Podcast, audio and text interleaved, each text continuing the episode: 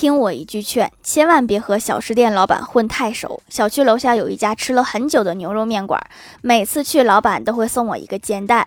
昨天我哥发现一家店炒螺蛳粉很好吃，竟然就在牛肉面馆对面。